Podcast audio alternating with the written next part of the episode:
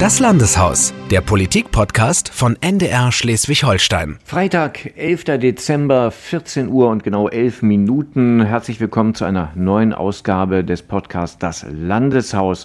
Und in unserem Landeshausstudio sind Anna Grusnick, Redakteurin von, aus der Redaktion Politik und Recherche. Konstantin Gill aus derselben Redaktion. Andreas Schmidt, auch aus der Redaktion Politik und Recherche, Schwerpunkt Fernsehen und Stefan Böhnke diesmal aus dem Homeoffice. Ja, wir haben Andreas Schmidt heute am Mikrofon mit äh, bei diesem Podcast. Bisher warst du noch nie dabei, dich kennen aber viele aus dem Fernsehen und du hast in dieser Woche ein sehr spannendes Interview geführt mit dem ehemaligen Abteilungsleiter Polizei des Innenministeriums, der vor drei Jahren den Posten räumen musste und jetzt erstmals gesprochen hat. Darüber schnacken wir, würde ich sagen, später, denn diese Woche war natürlich auch wieder gezeichnet durch die ganze Diskussion, was machen wir in der Corona-Krise. Und es gab ja schon ein ziemliches Hin und Her. Wie habt ihr diese Woche erlebt? Ja, so wie du es beschrieben hast, als absolutes Hin und Her. Ich finde, das geht und ging hier alles Schlag auf Schlag und es ist ganz, ganz schwierig, wirklich den Menschen immer noch mal mitzuteilen, was denn auch der aktuelle Stand ist, weil der sich eben auch immer und immer wieder überholt. Ich meine, wenn du dir deine Woche auch noch mal überlegst, wo dich überall Anrufe ereilt hat, äh, dann kannst du es vielleicht den Menschen ja auch noch mal erzählen. Also am Mittwochabend. Ja, äh, Mittwochabend, genau. Die Berichterstattung war abgeschlossen.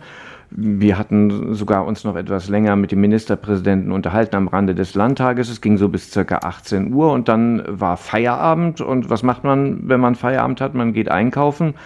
Und also mitten im Edeka-Markt in der Münster eilte mich dann ein Anruf vom Regierungssprecher und man denkt erst nichts Böses und dann hieß es denn, ja, ich habe da einen Satz für dich. Der Lockdown, der sollte spätestens zu Weihnachten ein, eintreten, der harte Lockdown, spätestens.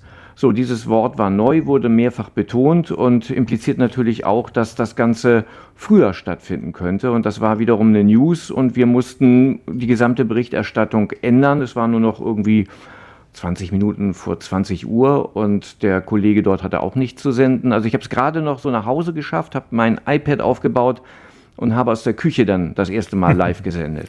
Falls der Kollege Böhnke eben ein bisschen abgehackt klang, das lag daran, dass er uns zugeschaltet ist aus dem Homeoffice glaube, das Ich hoffe, man konnte so. mich trotzdem noch verstehen. Ja, bestens. Ja, aber ist doch schön, wenn man seine Berichte inzwischen neben der Kaffeemaschine und dem Abwaschbecken macht. So ist das eben in dieser Pandemie. Und ich finde, es geht wirklich, ja, wirklich hoppla die hopp. Dienstag hieß es noch kühler Kopf, Mond, Mittwoch wurde dann vormittags angedeutet, dass ein schnellerer Lockdown kommt.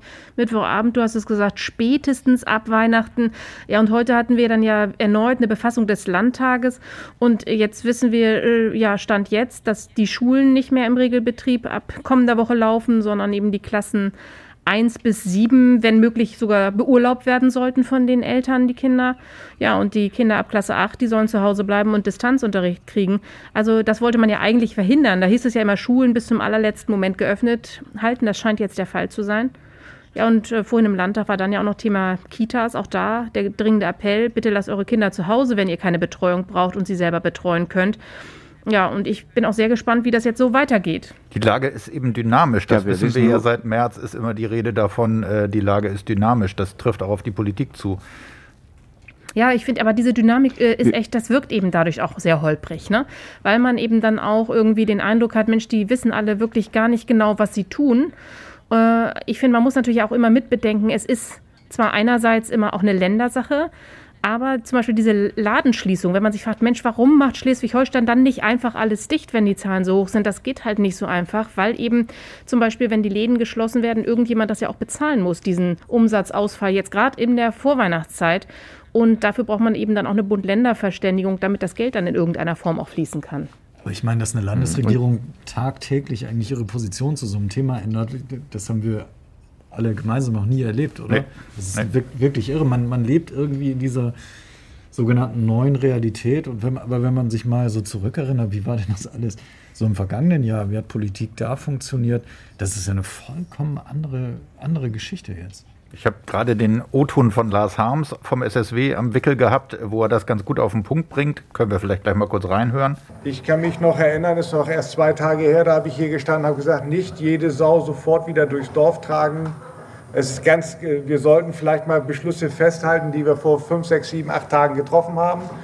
Und heute, zwei Tage ste später, stehen wir hier weil wir merken, dass so langsam aber sicher eine Katastrophe auf uns zuläuft man merkt, dem ist es offensichtlich auch regelrecht ein bisschen unheimlich, wie schnell die Dinge gehen. Aber überraschend ist ja irgendwie, dass trotzdem mit Ausnahme der Abgeordneten der AfD den Kurs heute alle mittragen. Ja, das habe ich auch so empfunden. Das ist jetzt wirklich eine ganz, ganz klare Rückendeckung für die Landesregierung, die nächsten Schritte so zu gehen. Aber ich bin da auch bei dir, Böni. Wir haben ja darüber auch schon mal im Podcast gesprochen. Ähm, auch angesichts dieser ganzen Dynamik und Entwicklung fragt man sich, warum stolpert Politik da so rein? Und warum muss jetzt sozusagen eine Dringlichkeit hergestellt werden für eine Ministerpräsidentenkonferenz? Und warum ist in anderen Bundesländern diese Dringlichkeit offensichtlich noch überhaupt nicht angekommen? Ne? Du hast ja auch gesagt, warum gibt es da keinen Plan? Ja, Böni bin ich, das ist mein Spitzname, der normalerweise in der Redaktion genutzt wird, der jetzt auch Nicht bekannt ist durch den Podcast. Ja, das stimmt. Äh, ja, man hätte natürlich in der Tat sich langfristig ein Konzept überlegen müssen. Das ist ja das, was Ralf Stegner als Inzidenzampel jetzt äh, neuerdings bezeichnet, dass man hätte schon vor Monaten festlegen müssen, welche Maßnahme tritt ab welchem Wert denn tatsächlich in Kraft. Dann kann man sich überall darauf einstellen und das ist dann auch transparent und für jeden ersichtlich, ab wann was gilt. So wissen wir immer noch nicht ganz genau, was alles ab Montag möglicherweise oder welchem Tag auch immer geschlossen ist. Wir wissen ja noch nicht mal, wann die Ministerpräsidentenkonferenz stattfindet. Es ist jetzt, wie gesagt, Freitagnachmittag. Wir wissen nicht, müssen wir morgen arbeiten, müssen wir am dritten Advent arbeiten, wahrscheinlich an beiden Tagen, weil wir natürlich auch berichten müssen, was dann wieder beschlossen wird, was gilt muss die Bevölkerung ja auch so schnell wie möglich dann erfahren. Aber wir wissen zurzeit einfach noch nichts. Gibt es noch die Möglichkeit des Reisens? Dürfen die Leute noch in ihre Zweitwohnung wieder? Das ist ja alles das, was sicherlich in den nächsten Stunden und Tagen geklärt wird und wichtig ist für viele, die wollen ja auch wissen, wie sie ihr Weihnachtsfest verbringen können. Und das alles, da ist er wieder, der berühmte Getränkewagen, über den wir auch schon häufiger im Podcast gesprochen haben. Er kommt immer pünktlich, wenn wir die Aufnahme starten, fährt er vorbei, aber man sieht, das Fenster ist offen und dann gibt es auch die Nebengeräusche. Also vieles ist, ist unklar und äh, wir müssen einfach ja, stündlich weiter berichten, schätze ich mal, damit wir immer auf dem neuesten Stand tatsächlich auch sind. Ich meine, Ministerpräsidentenkonferenz dazu gab es früher einfach einen Kalender, da konnte man gucken, okay, wann ist Ministerpräsidentenkonferenz, dann, dann gurkte alles nach Berlin, dann gab es so diese rituellen Veranstaltungen. Wo man konstruktive Gespräche geführt hat und Genau, dann das, dann das Treffen mit der Bundeskanzlerin und dann reiste alles wieder ab und so weiter und so. Völlig undenkbar jetzt. Ne, es geht eben alles total schnell und es wird jetzt schon, bevor die Ministerpräsidentenkonferenz ist, im Hintergrund alles hier in Schleswig-Holstein vorbereitet. Ich habe hier im Landeshaus vorhin gehört, dass jetzt wirklich auch an dieser neuen Landesverordnung gearbeitet wird, damit alles fertig ist, wenn die Ministerpräsidentenkonferenz dann stattfindet und sagt, Mensch, wir gehen in den harten Lockdown. Hier im Landeshaus hört man Montag als Termin jetzt auch schon. Das ist auch das, was der NRW-Ministerpräsident Laschet ja fordert, also möglichst wirklich schnell alles dicht machen. Ja, und hier hinter den Kulissen wird eben an dieser neuen Landesverordnung gestrickt, damit das dann auch rechtssicher ist und schnell greifen kann. Also da ist immer äh, ganz viel los, aber ähm, wir haben ja auch über diese Ministerpräsidentenkonferenzen gesprochen. Die gibt es dann, dann heißt es eigentlich, soll da keine Einigung erfolgen. Ganz plötzlich wird gesagt, Lockdown wird bis 10. Januar verlängert, aber jetzt brauchen wir auch wirklich keine Konferenz mehr, sondern Leute, ihr habt jetzt eine Perspektive. Ja, und dann sieht man diese Dynamik innerhalb einer Woche von wegen, man hat eine Perspektive, es dramatisiert sich nochmal, es ändert sich alles. Und ich finde, es ist auch schwer für die Berichterstattung da dann immer wirklich hinterherzukommen. Was uns manchmal fehlt, finde ich im Augenblick in der Berichterstattung, ich weiß nicht, wie ihr das wahrnehmt, ist auch dieses, ähm, sonst ist es immer so, dass wir mit hoher Distanz eben auch, weil es nicht so schnell geht, berichten können.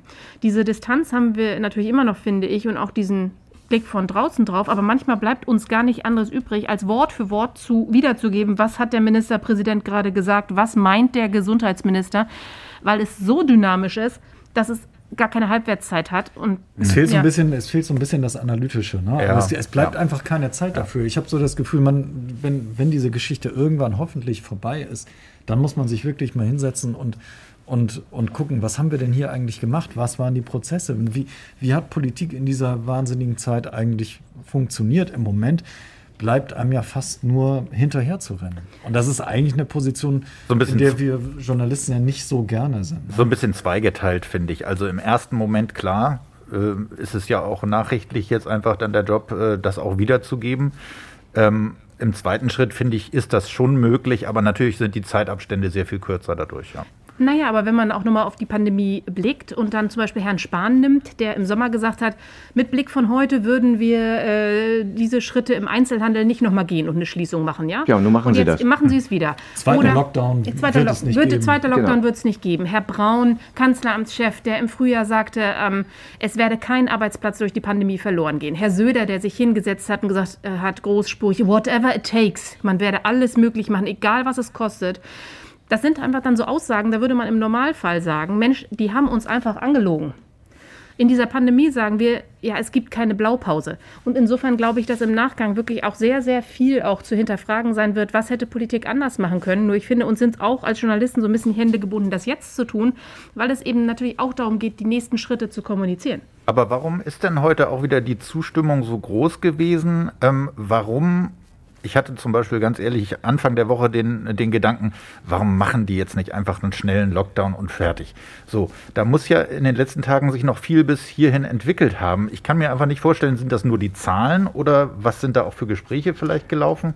Naja, die Infektion entwickelt sich ja immer mit 14-tägiger Verzögerung und da finde ich die Zahlen in der Tat schon beeindruckend. Und wenn das, wenn man bedenkt, dass diese Steigerung jetzt möglicherweise noch zwei Wochen anhält, bis so ein Lockdown überhaupt Wirkung zeigt, dann, dann muss es ja jetzt spätestens äh, so weit sein, dass man die Notbremse zieht. Da bleibt der Politik ja gar nichts anderes mehr übrig. Trotzdem wirkt die Politik, finde ich, oder wirken die Entscheidungsträgerinnen und Entscheidungsträger im Moment doch sehr wie Getriebener, ne? weil, weil die, die äh, die Entscheidungen, mhm. die getroffen werden, die haben einfach so eine geringe Halbwertszeit. Ne? Ja, ja, und wenn du dir anguckst, eigentlich wollte Schleswig-Holstein diesen Teil-Lockdown, der seit November greift, ja gar nicht mitgehen.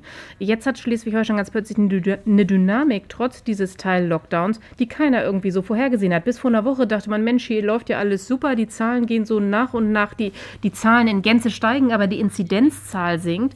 Ähm, also hat man gedacht, Mensch, das könnte hier in Schleswig-Holstein ja sogar eine Inzidenz bis 35 bis Weihnachten werden. Also muss man ja wirklich sagen, das, das haben auch wir letzte Woche beim Blick auf die Zahlen gehofft. Und ähm, ganz plötzlich hat, hat man hier über 500 Neuinfektionen heute, eine Inzidenz von 67. Ich weiß auch nicht, da kommen, ist man wahrscheinlich getriebener der Zahlen dann irgendwo auch. So, und die Ministerpräsidenten sagen jetzt wahrscheinlich alles bis Mitte Januar. Äh, glaubt ihr das? Oder wird das länger dauern? Also ich glaube, es ist, ist, die Frage, wann denn jetzt wirklich in den Lockdown geht. Wenn der Lockdown Montag beginnt, dann kann man den 10. Januar erstmal anpeilen. Ich glaube nicht, dass es dann in Gänze große Öffnungsschritte geben wird. Da wird man sich überlegen müssen, was ist mit den Schulen, denn bis dahin ist ja auch erstmal die Schulferienregelung getroffen. Ähm, aber stand jetzt, glaube ich, nicht daran, dass wir am 10. Januar große Öffnung haben. Das glaube ich auch nicht. Nee. Licht ins Dunkle könnte irgendwann der Impfstoff bringen. Der bereitet uns äh, ja auch schon reichlich Gesprächsstoff. Konstantin, du hast dich in dieser Woche auch darum gekümmert, wie das mit den Impfzentren aussieht. Sind wir denn wenigstens da ein bisschen besser vorbereitet? Wie ist dein Eindruck? Also als Journalisten sind wir auch da Getriebene. Nein, Scherz beiseite. ähm, also mein erster Eindruck ist, das ist schon sehr, sehr weit vorbereitet worden, also bis hin zu den Spritzen und Kanülen, die ja auch immer mal wieder genannt werden. Ähm, ich glaube auch vergleichbar mit dem, was wir vorhin über die Politik gesagt haben. In einer anderen Situation mal eben schnell 15 und irgendwann 29 Räumlichkeiten zu finden, in denen so ein Impfzentrum entstehen kann, da hätten die Kommunen sich im Normalfall wahrscheinlich auch ein bisschen mehr Zeit gelassen. Im Normalfall. Insofern glaube ich, die Voraussetzungen sind schon da. Es sind natürlich einfach noch sehr viele Variablen in dem ganzen Verfahren. Also sprich, wie genau wird jetzt der Impfstoff sein? Wie ist nachher der Beipackzettel, an dem man sich orientiert? Wir haben uns gestern ja mit der Frage beschäftigt, was ist eigentlich mit den Prioritäten, ob die richtig gesetzt sind, wer ist zuerst dran? Ja, es kann ein Impfstoff sein, vielleicht ist der nachher für irgendwie, also jetzt fabuliere ich ein bisschen, aber vielleicht ist der Impfstoff nachher für manche Altersgruppen dann doch gar nicht geeignet und so weiter und so fort. Also ich glaube, für den Stand der Dinge ist das Land schon ziemlich gut aufgestellt, ist mein Eindruck, ja. Mein Eindruck ist auch aber so ein bisschen, dass sich die Leute fragen, Mensch, warum wird in Großbritannien jetzt schon Massen geimpft und in Deutschland wurde zwar der Impfstoff äh, entwickelt, aber die Zulassung ist bisher nicht erfolgt. Wie ist da ja, ursprünglich hieß es ja mal bis zum 10. Dezember, heute haben wir schon den 11. Also ich äh, glaube auch, das fragen sich viele, warum das jetzt an der Stelle wirklich so verdammt lange dauert. Aber ich glaube, man will auch eine Nummer sicher gehen, um das Vertrauen in den Impfstoff äh, auf jeden Fall nicht zu gefährden. Denn es gibt ja offenbar auch viele, die sagen, auf keinen Fall würde ich mich impfen lassen, wenn noch gar nicht genau feststeht, welche Nebenwirkungen das Ganze in ein paar Jahren haben wird. Ne? Also ich glaube, Aber je länger, das, je, je, länger das dauert, umso brisanter wird ja auch diese Frage, würde ich sagen. Ne? Denn wer bekommt wann welchen Impfstoff, weil das ja letztlich ähm, ja auch mit Existenzen zu tun hat und ob Menschen sich bewegen können, ob sie sich nicht bewegen können, ob sie Angst haben müssen, ob sie vielleicht sich etwas sicherer fühlen können. Also ich könnte mir schon vorstellen, dass im Interesse einer höheren Impfbereitschaft man auch nicht den Eindruck erwecken will, wir sind jetzt unbedingt die Ersten, die den Impfstoff haben, sondern wir zeigen auch, bei uns sind die Abläufe zwar deutlich beschleunigt, aber eben immer noch sicher. Ich weiß nicht, ob das vielleicht auch eine Rolle spielt. Also ich muss auch noch dazu sagen, das ist so mein, mein Eindruck jetzt gewesen, dieses Thema Impfen, dass das so eine Emotionalität hat, das war mir gar nicht so bewusst. Nun habe ich dann natürlich auch leicht reden. Ich bin jetzt nicht in irgendeiner Risikogruppe. Ähm, es ist natürlich völlig klar, dass die Leute sich in anderen Situationen fragen, äh, wann bin ich denn nun dran und wann kann ich wieder Leute treffen und so weiter und so fort. Ähm, das ist mir lustigerweise tatsächlich durch die Recherche erst so richtig bewusst geworden, dass bei den Hausärzten die Leute ständig ankommen und fragen, wie ist das jetzt mit der Impfung, wie komme ich an den Impfstoff? das war mir gar nicht bewusst, dass das so eine, äh, eine emotionsgeladene äh, Diskussion auch sein könnte. Ja, und der Anteil der, der Menschen, die sagt, ich will mich auf keinen Fall impfen lassen, ist ja gar nicht so klein. Das ist ja mhm. nicht, kein, keine exotische Minderheit, oder? Nee. Naja, und ich finde, das ist jetzt auch nochmal in dieser Woche bei der Diskussion ums Impfen deutlich geworden. Dann ist es zwar so, wenn die Menschen geimpft sind, ist es ja das eine, aber es ist noch nicht so, dass man auch nicht unbedingt nicht ansteckend ist, wenn man geimpft ist. Ja. Das finde ich, äh, es war auch nochmal ein ganz wichtiger Aspekt, den ich jetzt diese Woche gelernt habe. Also auch wenn man sich hat impfen lassen, gilt weiterhin, dass man diese Abstandsregeln, Hygieneregeln, Maskenregeln einhalten muss, um andere dann doch auch sicher zu schützen. Und das fand ich jetzt auch nochmal wirklich ganz interessant, denn das zeigt auch, dass dieser Weg aus der Pandemie heraus auch extrem lang sein wird. Da werden wir sicherlich auch noch spannende Diskussionen erleben. Ich könnte mir zum Beispiel vorstellen, dass manche Reiseveranstalter sagen, wir nehmen nur Leute mit, die geimpft sind, zum Beispiel. Oder dass, dass dann vielleicht eventuell es nur dann Erleichterungen für Personengruppen gibt, die eben nachweisen können, dass sie geimpft sind. Und da ich meine, bin ich auch mal gespannt. Das ist ein enormes Konfliktpotenzial für die Gesellschaft, diese Frage ja. dann später. Selbst und ich meine, noch ist das ja gar nicht losgegangen mit dem Impfen. Mhm. Absolut. Also sämtliche Kulturveranstaltungen. Ich denke natürlich an Wacken, aber auch an andere Beispiele. Komme ich nur mit Impfung rein? Ähm, wären vielleicht die Eintrittspreise höher, weil insgesamt weniger Leute nur hin können oder so? Also äh, das, das sind ja auch alles noch Fragen, die auf dem Weg dann irgendwann äh, wahrscheinlich noch für Diskussionen sorgen. Ja, und dass eben auch Menschen, die sich nicht impfen lassen wollen, möglicherweise auch gute Gründe dafür haben, warum sie es nicht tun. Und man damit dann auch äh, dafür sorgen muss in der Gesellschaft, dass diese Menschen auch halt nicht in so eine Defensive geraten. Ne? Das ist, glaube ich, wirklich ganz, ganz schwierig, da am Ende ähm, wirklich ja die Gesellschaft zusammenzuhalten. Ich glaube, es wird viele Untersuchungen geben, wenn diese Krise irgendwann mal vorbei ist. Äh, einmal, wenn die Juristen viele Doktorarbeiten darüber schreiben, ob das alles verfassungsgemäß und rechtens war, was an Grundrechtseinschränkungen zeitweise durchgeführt wurde und auch ob unser föderales und politisches System so optimal ausgestellt und ausgestattet ist, wird man untersuchen und auch die gesellschaftlichen Auseinandersetzungen, die es jetzt dadurch gibt, auch bis hin zum Impfstoff, das wird schon, ist schon ein spannendes Sozialexperiment, was wir hier gerade durchlaufen. Na, spannend finde ich irgendwie auch, dass äh, irgendwie wir Menschen offensichtlich diese Verbote brauchen, um in der Pandemie angemessen zu reagieren. Also das naja, nicht jeder, ne? Nein, aber Frau Heinold hat gestern ja auch gesagt, der fragt jetzt nicht nach unseren Regeln, sondern tut selbst was dafür, dass hier ähm, man Rücksicht aufeinander nimmt und die Pandemie sich nicht weiter ausbreitet. Also ist jetzt mal ein bisschen sehr frei zitiert. Aber es ist halt ja wirklich so, dass äh, die Menschen offensichtlich immer dieses ähm, Stoppschild der Politik brauchen, damit jetzt keiner mehr am Punschstand to go steht, damit nicht illegale Weihnachtsfeiern stattfinden und man ähm, geht dann nur auseinander, weil gerade ein Ordnungsdienst kommt. Das ist ja irgendwie auch absurd. Ich glaube auch nicht, dass die Leute sich ähm, jetzt alle freiwillig zurückhalten und äh, auf die Appelle unbedingt hören, sondern ja, weil es halt einfach auch nicht so schrecklich viel zu tun gibt. Ne? Also äh, ich glaube auch die Rahmenbedingungen müssen schon eine gewisse Härte haben, um äh, Zahlen zu drücken, glaube ja, ich. Gleichzeitig sieht man, finde ich, aber wie durch und, und unter so einem Brennglas, was für Konflikte in der Gesellschaft sind, die man vorher vielleicht gar nicht so stark wahrgenommen hat. Aber jetzt, wo, wo der Staat ja ganz anders auftritt, als er das vorher getan hatte, viel direktiver, viel verordnender und mit, mit tiefen Eingriffen in die bürgerlichen Freiheiten. Da, da sieht man auf einmal, wo die Konfliktlinien in der Gesellschaft langlaufen. Mhm. Das finde ich einerseits ja brisant, aber auch wahnsinnig interessant, das zu beobachten. Mhm.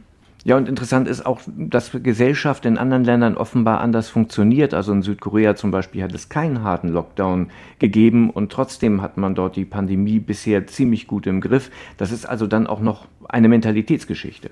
Hm. Gut, es gab noch weitere Themen in dieser Woche. Wir haben schon angekündigt, äh, Andreas Schmidt ist heute bei uns, weil er in dieser Woche ein, ein sehr, sehr spannendes Interview geführt hat, was auch bei uns im Netz ordentlich diskutiert wurde. Vor drei Jahren wurde die Polizeiführung ausgetauscht in Schleswig-Holstein. Ein einmaliger Vorgang und auch ziemlich überraschend am Ende. Nun hat sich erstmals einer der drei Geschassten oder Versetzten zu Wort gemeldet. Andreas, du hast mit wem gesprochen? Erzähl doch mal. Ähm, ich habe mit Jörg Mulak gesprochen. Der war bis 2017, ja, ich würde sagen, sehr, sehr mächtiger, sehr präsenter, auch Abteilungsleiter für den Bereich Polizei im Innenministerium. Und, und er gehörte zu den drei ähm, Menschen, die dann tatsächlich ihre Posten verloren haben. Deswegen ja, wenn ihr die ganze Zeit jetzt über die Pandemie redet, ich war so in den letzten Tagen ein bisschen in der Parallelwelt, weil ich mich ja sehr, sehr stark mit diesem anderen Thema befasst habe, was ja nun auch in der Vergangenheit liegt, aber immer noch in die Gegenwart reinwirkt. Und deswegen war das auch so interessant, fand ich, ähm, was er gesagt hat. Wir haben eine Weile gebraucht, um überhaupt Kontakt zu ihm zu bekommen. Das war nicht ganz einfach. Also wir haben Kontakt gesucht, nicht er hat mit uns Kontakt gesucht.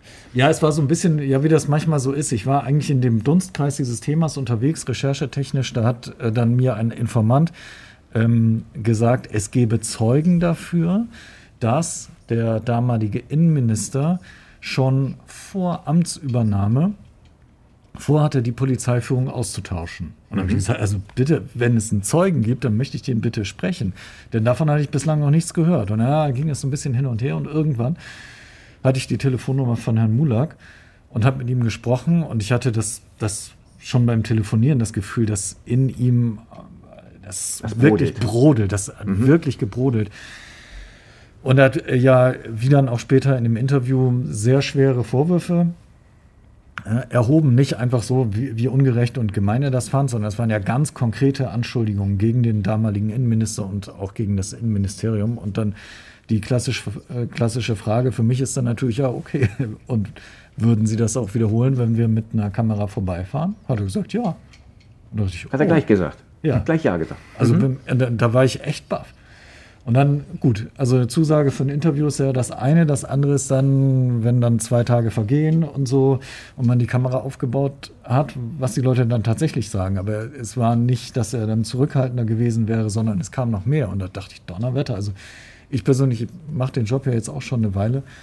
Aber äh, dass sich jemand, der eine solche einflussreiche Position hatte, ähm, dann auf diese Art und Weise sein Amt verloren hat, dass, dass der sich so deutlich und so kritisch und so konkret ähm, über seine damaligen Chefs da ausgelassen hat, das fand ich wirklich besonders. Vielleicht ja auch, weil er jetzt eben im Ruhestand ist und eben nicht mehr in Funktion. Ne? Man muss bei Herrn Mulag natürlich auch sagen, er wurde von Innenminister Grote versetzt ins Verbraucherschutzministerium. Damals war ich schon überrascht, dass er sich da nicht gleich hat krank schreiben lassen, sondern wirklich seiner Arbeit nachgegangen ist. Und nach dem, was man ja aus dem Verbraucherschutzministerium gehört hat, hat er das auch wirklich sehr engagiert gemacht, diese neue Aufgabe. Ne? Und äh, letztlich hat er dann ja gewartet, so wirkt es als bis zu seinem Ruhestand jetzt, um dann im Nachgang das mal zu analysieren und ja, so ein bisschen dann eben auch äh, vorher seine Rolle gewahrt. Ja, also ich meine, ich, ich glaube, dass ähm, bestimmt nicht. Wer macht schon alles richtig? Äh, ne? Wir nicht, Herr Mulak nicht, alle anderen auch nicht. Und ähm, er war mit Sicherheit auch eine, eine umstrittene Figur in seiner Rolle im, im Innenministerium. Und es, es gab ja auch sehr ja, kritische Anmerkungen, unter anderem ähm, auch in dem, in dem Busbericht ähm, über das, das Agieren der damaligen Polizeiführung. Aber auf jeden Fall war er jemand, den, äh, den es sich lohnte anzuhören. Was ich dann eben bemerkenswert fand, ähm, als er eben so konkrete Dinge gesagt hat, wie schon vor Amtsübernahme war ähm, Hans-Joachim Grote offenbar entschlossen, ähm, personelle Konsequenzen in der, in der Polizeiführung zu ziehen. Das steht eben im diametralen Widerspruch zu dem, was Herr Grote zwei Tage vorher im äh, Parlamentarischen Untersuchungsausschuss gesagt hat. Und das lässt schon aufhorchen. Und dann war für uns natürlich äh, oder, oder für mich die Frage wichtig, kriegen wir diesen Termin irgendwie eingekreist?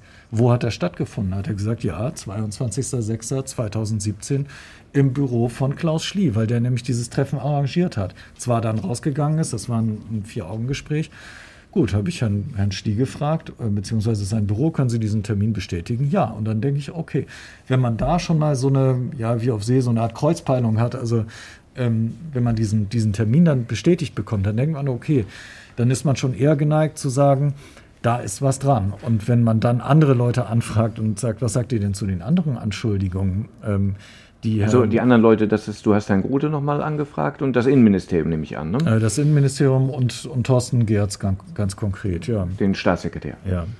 Und äh, wenn da, wenn man da dann so eine äh, Zurückhaltung spürt, so das ähm, werden wir nicht kommentieren, beziehungsweise das ist noch Gegenstand der, Untersuch äh, der Untersuchung, im, der Befragung im Untersuchungsausschuss, dazu äußern wir uns nicht. Und wenn man dann nachfragt, na Moment, aber das, das äh, Interview haben wir in einem ganz anderen Zusammenhang geführt und hört man auf einmal gar nichts mehr, dann ist man zumindest geneigt zu glauben, ähm, da hat er etwas gesagt, was denen wehtut. Das finde ich das Verblüffende an dieser Geschichte, dass im, in diesem Umfeld dieser ganzen, nennen wir es Rocker-Affäre in Anführungsstrichen, da kursieren so viele unterschiedliche Erzählweisen dieser ganzen Ereignisse, die aber häufig auch immer sehr viel mit Bewertungen und Wahrnehmungen zu tun haben. Beispiel Mobbing, Beispiel Akten und so weiter und so fort. Wo ist jetzt was falsch gelaufen? Das sind viele Details, aber dass in diesem Fall jetzt, dass einfach in der Sache so komplett unterschiedliche Geschichten sind, das hat ja nichts mehr mit Wahrnehmen, Wahrnehmungen zu tun. Und da bin ich auch, als ich das äh, hörte, richtig äh, hochgeschreckt, weil das ist äh, schon nochmal ähm, eine andere Nummer, finde ich. Eine andere Qualität, ne? mhm. ne? Aber wenn man, ich finde auf, auf der anderen Seite auch ganz spannend, es gab ja am, ähm, wir haben ja am Freitag ähm, vergangener Woche haben wir ja berichtet über ein Papier aus dem Innenministerium, wo das Innenministerium wiederum die Gründe darlegt für die ähm, für die Versetzung oder äh, der, der Polizeispitze. Da ist zum Beispiel von mangelhafter Information der Hausspitze die Rede. So, und da wird auch eine E-Mail von, von Herrn Mulak zitiert die, mit der bin ich dann auch natürlich zu Herrn, an Herrn Mulak herangetreten. Wie war denn das? Hier sieht es so aus, als wollten Sie Herrn Grote einfach in einen E-Mail-Verteiler nicht, nicht aufnehmen. So liest sich das. Und er sagt mal, Moment mal, das hat sich für mich ganz anders dargestellt. Denn für mich war es so, dass ich einfach von denen keine Informationen hatte. Was wollt ihr denn eigentlich wissen? Das wurde mir nicht gesagt. Und diese E-Mail war dann, hat er verstanden als so eine Art Hilferuf. Sagt mir doch, was ihr wissen wollt, damit ich das koordinieren kann. Aber ruft bitte nicht ständig aus der Hausspitze im Lagezentrum der Polizei an. Das stiftet nur Chaos. So hat er das gesehen. Und es ist also ein Schriftstück, was man komplett unterschiedlich verstehen kann. Man hat eben natürlich auch bei Ex-Innenminister Grote gemerkt, dass er seinen Führungsstil aus Norderstedt, aus seiner Zeit als Oberbürgermeister, aufs Innenministerium übertragen hat. Und dieses ruft bitte nicht immer bei den Leitstellen an. Also wenn, das ist eben auch ein Teil seiner Amtsführung gewesen von Innenminister Grote damals. Denn das weiß äh, ich auch noch zu Beginn der Pandemie, da hörten wir auch, er hatte eigene Kontrollfahrten gemacht und geguckt, ist im Land alles in Ordnung. Er hat eigenständig bei den Leitstellen sich informiert, er hat eigenständig bei den Bürgermeistern angerufen. Das ist seine Form Form auch vielleicht der, der Amtsführung und Wahrnehmung halt gewesen, halt sehr dicht. Mehr, ne? Aber als Minister ist es eben auch von oben nach unten ein gewisser Dienstweg, der dann, um nicht Verwirrung zu stiften, eingehalten werden muss. Das ist witzig, jetzt wo du es gerade sagst, erinnert mich das an ein äh, Porträt, das ich über Herrn Grote gedreht habe, kurz nach seinem Amtsantritt. Da saß ich mit ihm in seinem Dienstwagen, wir haben ähm, uns unterhalten mit laufender Kamera und er sagt dann irgendwann, ja, als Oberbürgermeister Norderstedt, klar, wenn mir jemand sagt, hier, da, da liegt ein Gully neben irgendwie offen, wenn er, also ein Gullideckel liegt da und es ist gefährlich, dann, dann ruft er halt seine Leute an und sagt, tut mir einen Gefallen, fahren Sie da mal hin. Das kann ich jetzt nicht mehr als Innenminister. Und möglicherweise ist dadurch einiges hat er es trotzdem immer noch gemacht und sich um jeden Gullideckel gekümmert. Andreas, du hast nun lange mit Herrn Mulak gesprochen. Ähm, du hast vorhin beschrieben, es brodelt bei ihm noch. Mhm. Nun geht er jetzt zum Jahresende in den, in den Ruhestand. Wann hört es dann auf zu brodeln? Was muss noch geschehen? Was glaubst du? Ich glaube, so richtig aufhören zu brodeln wird es nicht in dieser Geschichte. Das kann ich mir eigentlich kaum vorstellen. Er möchte natürlich gerne rehabilitiert werden, wie auch der Rest der, der damaligen Polizeiführung. Mhm. Da, ähm, auch Herr Höhes, der ehemalige Landes... Der wehrt sich ja jetzt juristisch auch, genau. Genau. Ähm, die wehren sich auch gegen den, diesen sogenannten Busbericht, der ja auch für viel Furore gesorgt hat. Also die wollen komplett wieder rehabilitiert werden. Ob er dann, ob es dann aufhört zu brodeln, das weiß ich nicht. Denn es wird ja in dieser Geschichte, die ist so komplex und so umstritten, es wird am Ende, wird es da, glaube ich, keine eine ich, Wahrheit. Ich wollte gerade sagen, wie soll man rehabilitiert werden bei einer Geschichte, die eben so schwer äh, in, in die eine oder andere Richtung auszulegen ist oder auch irgendwann entscheiden zu müssen. Es geht ja auch so um, um Nuancen. Herr, Herr Grote hat ja auch klar gemacht, die haben sich weder dienstrechtlich noch strafrechtlich irgendetwas vorzuwerfen. Ja gut, was haben sie sich dann genau vorzuwerfen? Hm. Also sie befinden sich, finde ich, wenn man so ein bisschen drauf blickt, eigentlich in der Rolle, in der sich Hans-Joachim Grote jetzt auch befindet. Denn genau die Fragen stellt er sich ja auch. Warum musste ich als Innenminister gehen? Ja. Ihm ja, wird stimmt. auch dienstrechtlich nichts vorgeworfen, sondern eher eine Stilfrage. Mhm. Ne? Und genau das ist letztlich ja das, was er als Argument anführt, warum damals die Polizeispitze gehen musste. Also eigentlich müssten die sich, wenn die sich jetzt auf ein Bier zusammensetzen, mega gut verstehen. Ja, der, der Unterschied ist, dass Mulak seinen Terminkalender noch hat. Das stimmt, das stimmt. Und dieser, dieser Terminkalender ist eine scharfe Waffe, würde ich sagen. Denn ähm, wir haben gesagt, ja, diesen Termin, das wird man ja wohl nachprüfen können. Und er sagte, ja, kann man auch. Und dann zog er seine Schublade auf und hatte sich seine ganzen dicken Terminkalender ausgedruckt und zeigte uns 22.06.2017, 10 Uhr beim Landtagspräsidenten. Papier bleibt halt doch Papier, nicht? Ja. Elektronisch kann es schneller verschwinden. Ja, das war, glaube ich, eine schlaue, ein schlauer Move von ihm, dass er das Ding noch ausgedruckt hat, bevor er gegangen ist. Aber ich finde, am Anfang habt ihr es gesagt, das strahlt eben bis in die Zeit äh, jetzt heute hinein, diese ganze Polizeiaffäre und, und, und. Ähm, und ich muss sagen, wenn man jetzt sich auch die Kommentierungen nochmal wieder anguckt unter dem Bericht, den du dann gemacht hast, der auch auf unserer Internetseite äh, abgerufen wurde oder auch bei Facebook, auch der ehemalige Innenminister Breitner meldet sich zu Wort und wird dann wiederum von grünen ähm, Kollegen hier im Landtag sozusagen wieder dann damit konfrontiert. Also es ist eine hohe Dynamik, ein, sehr interessiertes Fachpublikum, wie wir eine ja manchmal sehr professionelle sagen. Kommentierung auf jeden Fall. Nicht? Also diejenigen, die da kommentieren, scheinen teilweise auf jeden Fall Insider-Interessen oder Wissen zu haben. Ne? Man spürt aber, dass, äh, dass das Publikum wirklich gespalten ja. ist. Ne? Ja. Mhm. Also wir haben jetzt mal hier die, ähm, die Perspektive von, von Herrn Mulak gezeigt. Ähm, das heißt ja nicht unbedingt, dass wir jetzt in allen Punkten mit ihm übereinstimmen oder so. Wir haben ja der, seine Vorwürfe verifiziert und so weiter und so fort. Aber man, man spürt schon, dass das einigen Menschen wirklich deutlich gegen den Strich geht. Ne? Für die sind wir jetzt sozusagen diejenigen, die versuchen, ja. da die Macht von damals zu rehabilitieren und so. Das ist schon zum Teil ganz schön knackig, was da so gesagt wird. Ja, aber eben, du hast es ja angesprochen, ein paar Tage vorher hast du eben eine andere Version nämlich dargestellt und gesagt, Mensch, das ist die Haltung, mit dem das Innenministerium in den ja. äh, PUA auch am Montag dann geht und dann einfach deutlich macht, ähm, es gibt ganz unterschiedliche Haltungen, das ist ja unser Job, ne? alle abzubilden, alle anzuhören. Welche Version stimmt nun? Lassen wir da die Hörer und Zuschauer abstimmen, oder? Na Gott, es gibt ja auch einen Abschlussbericht von dem Parlamentarischen Untersuchungsausschuss ja. zum Beispiel. Ja. Interessant, das wollte ich eben noch sagen, es ist ja auch dieser Busbericht, also einerseits als, als Bericht selber, aber andererseits gibt es ja auch an diesem Bericht wiederum Kritik. Aus dem geht ja zum Beispiel hervor, Mös, äh, Höß und Mulak hätten sich gekannt und daraufhin hätte, hätte es so einen Karrieresprung von Herrn Höß ge gegeben. Und einen O-Ton von Herrn Mulak, den wir gar nicht gesendet haben, da, da sagt er, ich würde unter Eid, unter Eid würde ich versichern, dass ich mit Herrn Höß keinerlei private Kontakte habe. Und das ist auch wieder so ein krasser Widerspruch zu all dem, was, was zudem schon veröffentlicht worden ist. Ich was wir bisher gehört haben, ja, ja das ja. stimmt. Ja, ich denke mal, da wird das letzte Kapitel auch noch nicht, noch nicht geschrieben sein und da werden wir sicherlich noch spannende Beiträge hören und sehen. Ja, dann müssen wir noch über Herrn Stegner sprechen. Seit einer Woche steht fest, Herr Stegner will nach Berlin und er hat jetzt auch einen Wahlkreis. Darüber sollten wir vielleicht auch zumindest zum Abschluss noch mal kurz sprechen. Das ging dann am Ende ja doch relativ glatt da in Schenefeld gegen seinen Gegenkandidaten. Hat sich Ralf Stegner schnell durchgesetzt im ersten Wahlgang ganz klar und er hofft nun auf einen, einen guten Listenplatz. Den wird er wohl bekommen, oder? Ja, davon ist auszugehen, aber das dauert ja noch ein bisschen, bis die Liste gemacht wird. Das verschiebt sich ja jetzt alles durch die Pandemie. Aber ich finde, man merkte, dass ihm die Erleichterung in dieser Landtagswoche anzumerken war, dass er eben so deutlich äh, äh, nominiert worden ist. da muss man dann sagen, ähm, diese Woche im, im, Landtag hat man doch einen sehr gelösten Ralf Stegner erlebt. Ähm, ja, der dann im Augenblick ja dann sehr damit befasst ist, dann auch sozusagen staatspolitische Verantwortung zu übernehmen und die Landesregierung zu flankieren in den Corona-Maßnahmen, dessen Blick aber dann eben schon Richtung Berlin geht. Ich will nicht sagen, dass er das genießt, aber er schätzt es, dass er eben so stark jetzt auch eingebunden wird in dieser äh, Corona-Zeit vom Ministerpräsidenten und von der Regierung und äh, zumindest äh, das Gefühl hat, ein Stück mit dabei zu sitzen und mitzuentscheiden bei diesen wichtigen, bei diesen wichtigen Beschlüssen, die jetzt getroffen werden müssen. Äh, interessant war auf jeden Fall zu sehen, das war die erste Veranstaltung, die ich so erlebt habe, wieder mit mehr als 100 Leuten seit Beginn der Pandemie, äh, die sich da versammelt haben in Schenefeld. Da hatten die wirklich ein, ein sehr gutes Sicherheitskonzept, wo ich mich wirklich nicht unwohl gefühlt habe.